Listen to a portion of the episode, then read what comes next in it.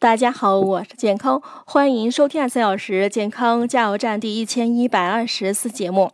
今天讲不要用廉价香水，廉价香水都是劣质香水，它们大部分是人工化学合成香料制成。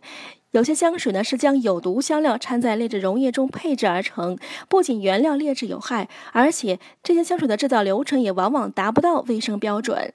除了我们日常涂抹的香水，汽车内呢也是经常用香水的地方。廉价香水品质不好，再加上车内空间狭小封闭，又充满了这些化学气体，会让人感到头晕恶心。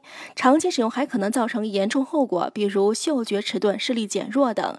即使是标榜含天然花香成分的香水，如果价格较低，就表明它不可能全部采用自然花香，会添加一些芳香族化合物。这种带有香味的挥发性物质对人体气。器官，特别是呼吸系统也有不同程度的刺激。